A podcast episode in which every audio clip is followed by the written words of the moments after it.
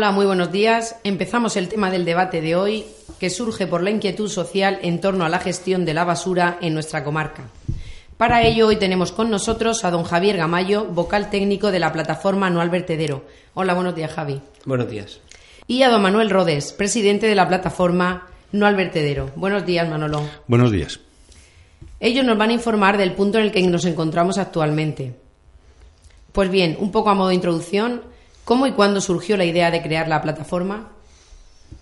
Bueno, la, plataforma se creó en el año 2012, creo que fue la primera, la primera reunión que tuvimos, y se genera a partir de, bueno, de lo que las noticias que estaban llegando al pueblo, que se empezaban a, oír en prensa, que se empezaban a ver, que era que la adjudicación del vertedero en la localidad de Torremendo había sido rechazada por una jueza debido a que el municipio de Torremendo se había levantado contra esta decisión y había puesto un recurso y una jueza había aceptado ese recurso por irregularidades en esa adjudicación de ese contrato y entonces eh, nos enterábamos de que había una segunda opción que era la colocación de ese vertedero en el municipio de Albadera, en la sierra, en el paraje del Cocón.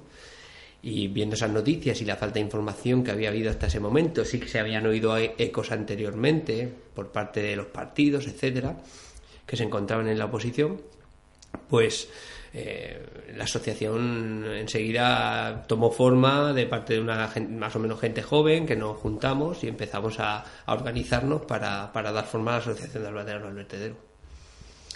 ¿Y actualmente cuál es vuestro organigrama? ¿Quiénes formáis la directiva o la ejecutiva? Eh, la directiva eh, la forman los vocales Sole Poveda, Paqui Campoy, Miguel Ángel Macía como ingeniero, Javi Gamayo como arquitecto, Mariano Bernasola como abogado, el que os habla Manolo Rodes como presidente, Rosy Belmonte vicepresidente, María Elvira tesorera, José Domingo secretario y luego un montón de gente más que nos acompaña en las colaboradores, sí, colaboradores que tenemos. Muy bien. ¿Y qué municipios le integran esta plataforma? Es decir, ¿el local o viene a nivel comarcal? Bueno, la plataforma era, es local, ¿no? Al principio, bueno, la, la plataforma Albatero al Vertedero, el movimiento ha tenido, tuvo muchísimo éxito porque la verdad es que conseguimos una movilización muy rápida al principio. La, la gente, la gente de Albatera que siempre estamos un poco denotados que no nos movilizamos, que no, que no tenemos cierta identidad, pues fue todo lo contrario, una gran movilización, se consiguieron hitos importantísimos como la, como la manifestación que se consiguió en Alicante junto con las plataformas de Granja y Cos, que ahí fue cuando surgió también esa plataforma debido a que iba a que iba a, ponerse una planta de transferencia en el polígono industrial de, del Carmen, el que está justo al lado del, del, del, del Mod del Bow. Y, entonces, pues claro, Granja y también se movilizaron, ellos tuvieron una movilización mucho más intensa al inicio que la nuestra, pero eh, eso nos ayudó también a que aquí en la Albatera nos pusiéramos las pilas y también le siguiéramos un poco el, el rastro a ellos en cuanto a movilizaciones, en cuanto a muchos actos, se empezaron a hacer muchísimos actos. ¿Qué pasó? Que eso llamó la atención de, de otro tipo de plataformas, eh, ya cuando te metes en el tema, el tema de los residuos, de los vertederos, de la reivindicación, social en cuanto a este tema, empezamos a ver que había otras asociaciones en la comunidad valenciana y sobre todo en la provincia de Alicante, Campello, eh, etcétera, ¿no? que, estaban reivindicando, pues si no era contra instalaciones similares a las que se iban a colocar aquí, era por futuros vertederos o por eh, otro tipo de instalación que también eran perjudiciales. ¿No? Entonces, teniendo, viendo esa fuerza que se estaba generando con esas asociaciones, conformamos un grupo que se llamaba AUNA, en el que estábamos representados todas las plataformas, eh, digamos, vecinales o colectivos que nos dedicamos a reivindicar temas de residuos o temas de instalaciones industriales o que podían generar molestias y perjudicar la salud de los ciudadanos. Entonces, se hicieron varias reuniones, se hicieron eh, varios movimientos. En lo que consiste a una, al final, es apoyarnos en los movimientos sociales en cada uno de los municipios. Y cuando una u otra convocan una movilización o un acto, intentar siempre mandar a algún representante, mandar a alguien para que en todo momento estemos conectados y podamos siempre defendernos unos a otros y ver que realmente el movimiento ciudadano eh, no está muerto, que está, que está vivo. Entonces, el consorcio tan nombrado, ¿qué es realmente? ¿Cuántos municipios lo forman? Bueno, una cosa es el consorcio y otra cosa son los movimientos colectivos.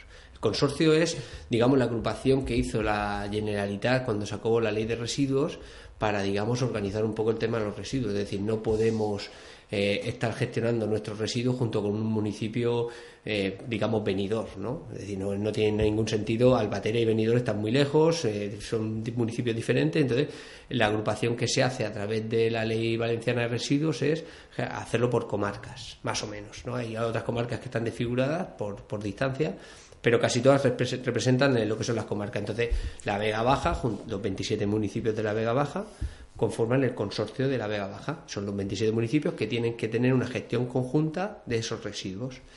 Cuando hablamos de la gestión conjunta, no hablamos de una gestión a nivel de recogida, es decir, la recogida, cada municipio tiene la suya, contrata su empresa, contrata lo que eso, que es una cosa bastante mala, y luego tenemos que tener una cosa común que es el tema del tratamiento y la eliminación que eso tiene que ser común para los 27 municipios. Una cosa que también ha levantado muchas ampollas porque en, muchos municipios, eh, pues hombre, yo quiero hacer una gestión propia y quiero hacer una, digamos, una gestión mucho más sostenible o ecológica, pues esta ley impide que municipios que puedan tener una cierta concienciación ecológica mayor puedan gestionarse su basura eh, independientemente de lo que es el consorcio. Está, digamos, hay diretes legales por ahí en medio. Y por curiosidad, para toda la ciudadanía, zona 11 a 6, ¿qué quiere decir? Ni idea. No, no, no, no sé. Es una nomenclatura. Antes teníamos otra nomenclatura eh, que, era, que era de otro plan zonal y ahora pues nos han puesto 11 a 6. Muy bien. Eh, entrando ya en asunto, en los medios de comunicación de las últimas semanas hemos podido leer que judicialmente, al parecer, se ha anulado el proceso de instalación tanto de la planta de transferencia en Cox Granja como la planta de residuos en el término de nuestra localidad. ¿En qué punto nos encontramos ahí? Bueno, ahí lo que pasó es que después de todo el movimiento que hizo la plataforma, las manifestaciones y demás, eh, se hizo un trabajo técnico muy intenso, se pidió un informe, etcétera. De tal manera que al final sí que conseguimos que los políticos que estaban en Diputación y que estaban, digamos, llevando todo el tema del consorcio y del contrato que se había hecho con Ortiz y con CEPA, dieran cuenta de que realmente había irregularidades bastante graves eh, en, la adjudicación del contrato, tanto a nivel de propiedad de, territorio, de terreno como a nivel de, situación de las instalaciones, de ciertas cosas que se habían falseado en las memorias de las memorias técnicas y que eran tan obvias que, que claro que llevar adelante un contrato de ese tipo te puede acarrear pues más problemas al final que beneficios. Entonces entraron en razón y se pidieron unos informes jurídicos por parte de Diputación intentaban avalar la, digamos, la, rotura del contrato, la rotura de la adjudicación que se había hecho con, con Ortiz, con Cepa Ortiz. Entonces, eso lo que conllevó fue a que al final el contrato quedara resuelto y no adjudicado. Ortiz, como, como es natural, ha recurrido esa, esa situación y está, estamos a vistas de, de que se, pues, digamos, se, se, resuelva esa, esa, ese recurso que ha presentado la empresa. Pero casi seguro que se va a ser negativo. Es decir, que vamos a quedar libres de ese contrato por irregularidades.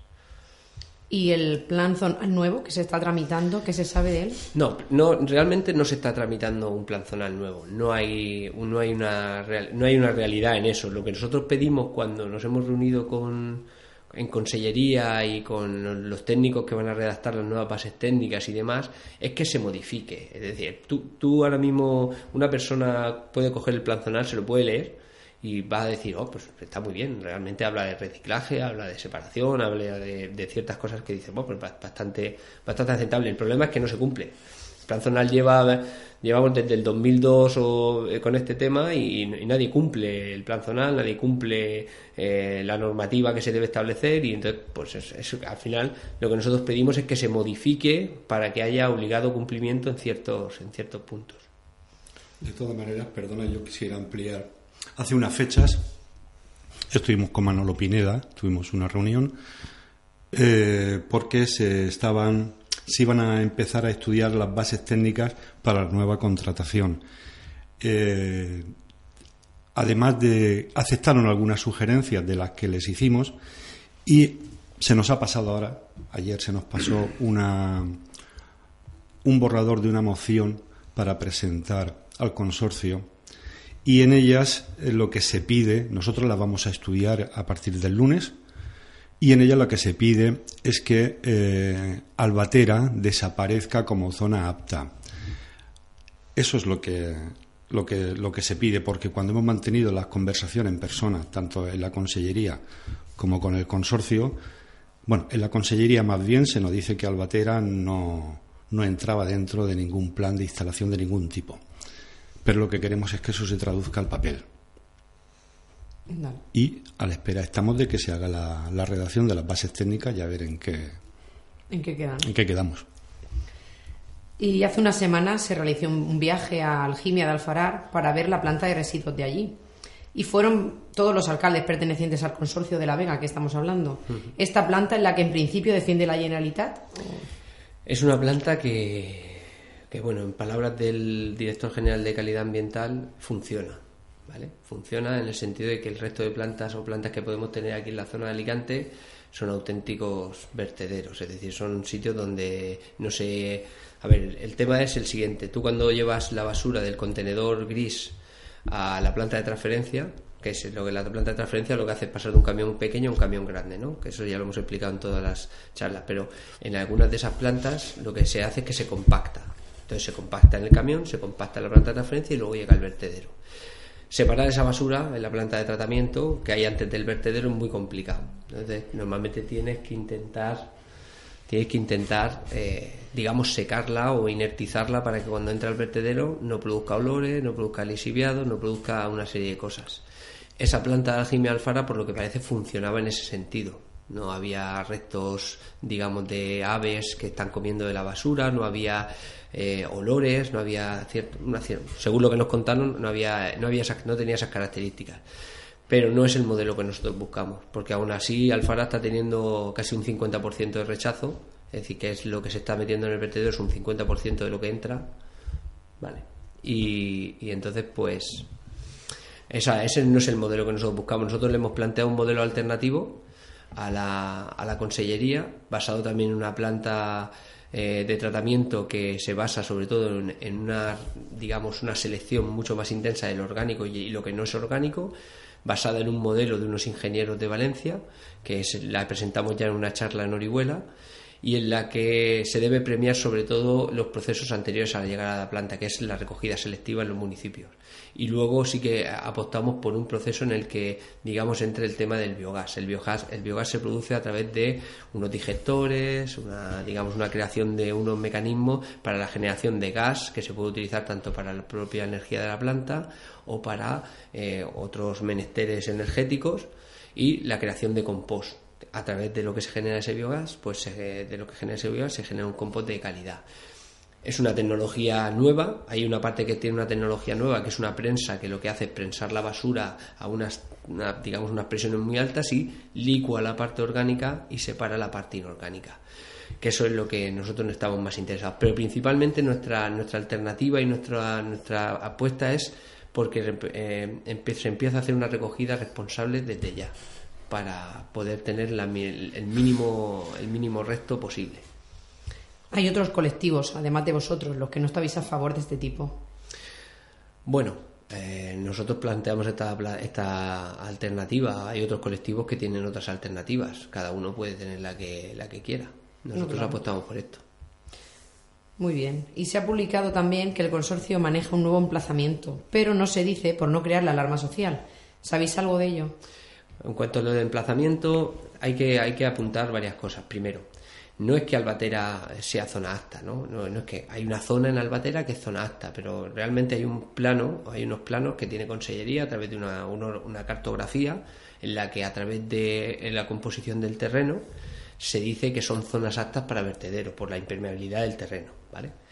Pero eso son unas manchas que hay en, esos planos y que marcan pues, la zona de Albatera, la zona de la Murada, parte de, la Sierra de Orihuela, etcétera, de la zona de ahí de Abanilla y tal. Y luego tenemos otras zonas que son por la zona de Torremendo, hay zonas en medio de entre, en la zona de, los Montesinos, Bigastro, hay, hay varias zonas, en Guardamar también hay otra, hay, digamos que son manchas que se reparten por toda la comarca y que pueden eh, ser zona para, para el tema de la, de la ubicación de un vertedero. Nosotros cuando decimos que Albatera no sea zona apta, hablamos de que pedimos que se revisen esas condiciones que marcan esa zona amarilla porque esa zona amarilla ahora mismo está únicamente la, la, determina la composición del suelo. Nosotros decimos que hay que mirar más cosas que la composición del suelo, no solamente eso, sino que hay que mirar la topografía, la posibilidad de contaminación de aguas superficiales, hay que mirar la situación geográfica y cercanía con ciertos espacios protegidos, hay que mirar muchos más factores para eh, poder determinar que es una zona apta. Entonces, eso es lo que nosotros transmitimos a Consellería, realmente que se haga una revisión de, esa, de esos factores para poder ver o poder dejar claro que Albatera, en la zona donde se quería ubicar o la zona que se marca, que es la zona por encima del trasvase, eh, digamos entre el LIC, que es la Sierra de Crevillente, que es una zona protegida y demás, y el trasvase, pues es una zona con una orografía muy complicada, hay mucha rambla, hay mucho desnivel, es una zona de difícil acceso, muy alejada, es una zona que tiene posibilidad de contaminación de agua superficial y de acuíferos importantes para tanto el pueblo como para la comarca, y entonces es una zona de escorrentía, etcétera, que, que aquí llueve mucho, etcétera. Entonces queríamos que se plantearan ciertos estudios nuevos a la hora de designar esas zonas aptas, que es lo que principalmente nos preocupa. Pues sí.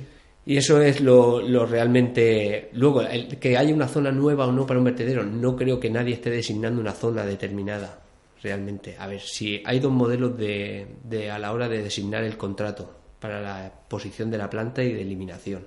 Es, se puede hacer por vía pública, es decir, hay una empresa pública que se llama Baersa, que se encarga normalmente de la gestión de residuos de algunos, de algunos planes zonales, ¿no? de, algunas, de algunos consorcios y luego se puede hacer por, de forma privada, es decir, se saca un concurso y las empresas privadas lo que hacen es, eh, digamos, elegir los sitios donde creen ellos que deben estar esas plantas. Ahí no entra nadie a, designar ni a decir qué tipos hay.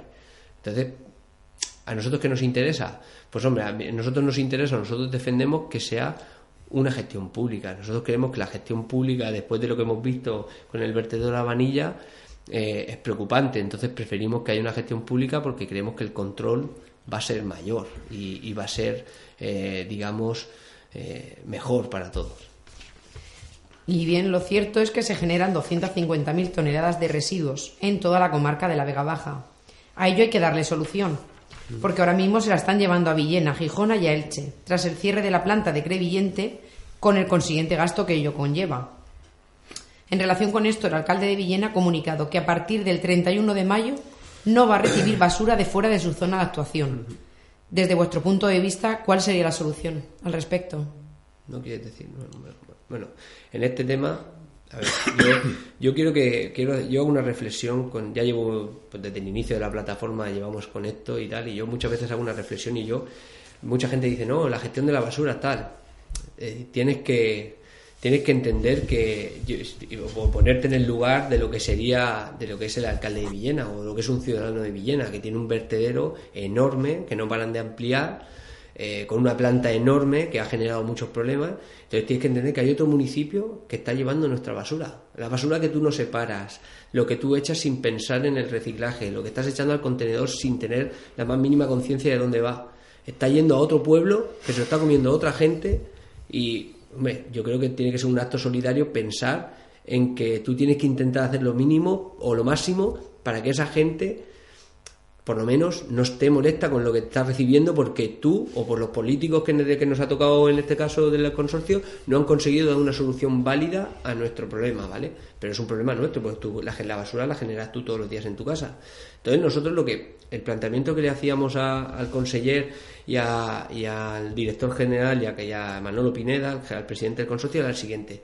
Es, es que creo que desde el primer momento se ha planteado mal, porque si Villena, que ya tiene la planta puesta, genera, genera eh, una, tiene una planta que tal, que, está tratando los, los residuos, si nosotros lo planteamos de la forma de que el residuo realmente es un beneficio, pues si se recicla, se saca un, digamos, una materia prima de esos residuos, se, se puede conseguir tener realmente una industria o se puede tener realmente una ganancia o un aprovechamiento de esos residuos. Pero el problema está en que como no se hace bien y todo el mundo lleva la basura sin separar, todo el mundo eh, no recicla y la mayoría no recicla y tal, pues entonces eso es lo que realmente al final genera un problema, porque la mayoría va a vertedero. La mayoría, el 75% de los residuos que generamos, se está enterrando o se está quemando o se está haciendo, pero realmente no se está reutilizando cuando realmente es lo que se tiene que hacer.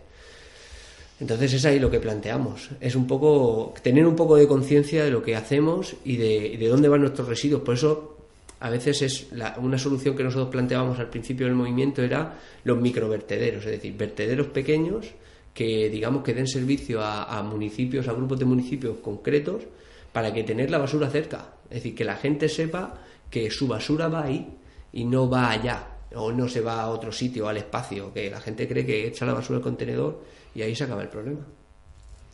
Y por parte de la plataforma habéis propuesto la implantación de un quinto contenedor. ¿A qué os referís con ello? No, el, tema de la recogida es un tema muy, muy serio. Nosotros vemos el problema desde un punto de vista muy práctico. Tú eh, te das un paseo por los pueblos. Yo, bueno, yo vivo en Granja, pero soy de Albatera. Me, doy un paseo por Albatera, por Granja, por todos los municipios que puedo y, y suelo ver siempre lo, mismo, ¿no? El contenedor gris es solo y incluso en algunos sitios hay tres y cuatro seguidos pero no ven los puntos limpios como tiene que ser, ¿no? Entonces, claro, tú ves esos contenedores grises, la gente no sabe, la gente directamente coge y, saca la basura todo junto, cristal, plástico, papel, cartón, envases, lo saca todo y lo tira todo al mismo contenedor. Entonces, es ese contenedor el que realmente nos está perjudicando. Nosotros planteamos no la introducción de un quinto contenedor, planteamos una diferenciación en dos. Eh, mantener los puntos limpios que tenemos actualmente, que son los de cartón, plástico, vidrio, eh, etcétera, que tenemos, y luego eliminar ese contenedor gris o solitario que está siempre. Entonces, eh, queremos introducir uno que sea de orgánico e inorgánico. Es decir, que tú cuando vayas a tirar la basura en tu casa no hace falta que tengas seis cubos, si no quieres tenerlos. Ten dos. Uno en el que estás echando, digamos, lo húmedo y otro en el que estás echando lo seco. Esa, esa simple esa separación ya te está haciendo, ya le está quitando, te estás quitando más del 50% de residuos a la hora de llegar a la planta. Si eso se combina con un calendario de recogida, es decir, lunes, miércoles y viernes se recoge orgánico, martes, jueves y sábado se recoge inorgánico o seco, tendríamos ya la solución para que la planta, un día que normalmente tienen varias líneas de trabajo, trabaje de una forma o trabaje de otra, generando un compost de calidad y pudiendo separar mucho mejor son soluciones muy tontas, pero que realmente cuando te das cuenta dices, si con un poco de concienciación y un poco de voluntad somos capaces de... este es el tema del ecoparque que hablabais. El ecoparque es otro, Es, otro tema. El, ecoparque es que ahora en, la época que, en la que vivimos generamos una serie de residuos que ya no, no saben ni dónde tirar. Es decir, hay cosas que, que todo el tema electrónico, todo el tema de, de materiales de, de, que generamos a la hora de hacer bricolaje en tu casa o cualquier tipo de actividad, que ya no se pueden tirar ni al contenedor 1 ni al contenedor 2. Tienes que llevarlos a sitios especializados. Normalmente la ley dice que todos los planes zonales eh, tienen, cada municipio tiene que tener un ecoparque. Un ecoparque, no sé si lo conocéis, en Crevillente hay uno, en la carretera de Crevillente, junto cuando sales, al lado del cementerio, hay un ecoparque que pertenece a Crevillente. Es un sitio, una, una explanada donde hay una serie de contenedores donde hay una persona en la puerta, cuando llegas allí con tus cosas de, imagínate, he hecho mudanza o he hecho limpieza en mi casa y tengo 20.000 cosas para tirar que no quiero. Pues en vez de tirarlas al contenedor, sacarlas a la calle, las llevo al ecoparque y la, persona que está allí te dice, eso lleva plástico allí, te va direccionando un poco donde debes tirarlo. Y ya está. Pero el tema está en que en la, en la comarca de la Vega Baja no hay ninguno. Ninguno. Entonces, lo que planteamos es que esos ecoparques se, se sitúen dentro de los municipios, para que la gente tenga de una forma accesible una zona donde poder tirar ese tipo de residuos. Porque tú ahora te planteas, ¿dónde tiro una pila? Y te tienes que parar a pensar cinco minutos para ¿Dónde decir, voy? ¿dónde voy para tirar una pila? Pues hoy, el otro día, pues por ejemplo, la tiré en el supermercado, en el Dumbo, que tienen eso para tirarla. O, ¿dónde tiro un, un elemento electrónico? No sabes dónde tirarlo. Si quieres reciclar, te tienes que coger el coche y te al ecoparque ingrediente y tirarlo. Y la cerámica también. La cerámica, una serie de cosas que tú dices, ¿dónde lo tiro? Pues son preguntas que te haces, pero, pero que no tienen respuesta ahora mismo, en, la, Vega Baja. Ahora mismo no la tienen. Y luego sugerís el pago de un canon. ¿En función a qué es? ¿Por kilometraje? ¿Por número de habitantes? ¿Por tonelada de basura? Nosotros el canon que proponemos es, eh, lo proponemos de dos formas. Una, cuando se haga el nuevo plan de residuos de la, de la comarca, que van a sacar las bases técnicas, le proponíamos al técnico que va a realizarlas que los municipios que lo hagan bien, que reciclen, que pongan sus contenedores, que digamos se preocupen, paguen 20 euros la tonelada, por ejemplo. Mientras que los que no lo hagan mal, o que los que lo hagan mal, como puede ser Torrevieja, que no se adapte, o municipios de cierto tamaño que les cueste, mientras que se vayan adaptando, paguen 70, 80. Es decir, paguen lo que producen. Es decir, si tú no colaboras para que no se. Claro, no, pues, Torrevieja no puede tener vertedero, porque no puede tenerlo, porque no tiene territorio ya para tenerlo. Es decir, ¿por qué municipios, sea Albatera, sea Torremendo, sea el pueblo que sea, se tiene que comer un vertedero para la basura de un municipio que ha tenido un crecimiento irresponsable? ¿Por qué tenemos que pagar igualitariamente el tratamiento y la eliminación si unos generan más que otros? ¿no? Y si no sé, si al final uno lo hace mejor que otro, pues tiene que haber también una diferenciación a la hora de pagar. Claro, si no sería mucha desigualdad. ¿Y cuánto sería la cuantía del canon? Bueno, 20 euros o 70. Nosotros el canon por, por, tonelada, pues poníamos un ejemplo. Entre 20, puede estar pagando, ahora mismo hay municipios que pagan 15 euros la tonelada. Pagaban 15 euros la tonelada cuando estaba el vertedero de. Que determinado no lo tenéis todavía. ¿Eh? Determinado no lo tenéis, no, la cuantía. eso hay que hacer un cálculo muy y lo paga entonces lo que, como habéis comentado, lo paga cada municipio del consorcio. No es igual para todos por esa desigualdad que ibas diciendo. Bueno, pues nada, ya finalizando, desde la Generalitat quieren que la gestión se realice mediante una empresa pública, para evitar que esto sea un negocio. Es lo que nos has comentado antes sobre la empresa pública, la empresa privada, ¿no? ¿Puedes terminar ya hablando un poquito más del tema? Bueno, yo ahí lo que digo es que los negocios no son malos, ni las empresas privadas son todas malas, ni, ni todo es, eh, tiene que ser público, pero sí que apoyamos que creo que una gestión pública, después de las experiencias que hemos tenido aquí, a lo mejor es un poquito mejor. Pero eh, no, a lo mejor si viene una empresa, si el problema no está en la empresa privada, en la empresa pública, el problema está en el control, en que haya control por parte de la, de la gente y de, la, de las administraciones. pues nada, ya solo nos queda decir que si tenéis alguna petición o sugerencia es el momento de realizarla.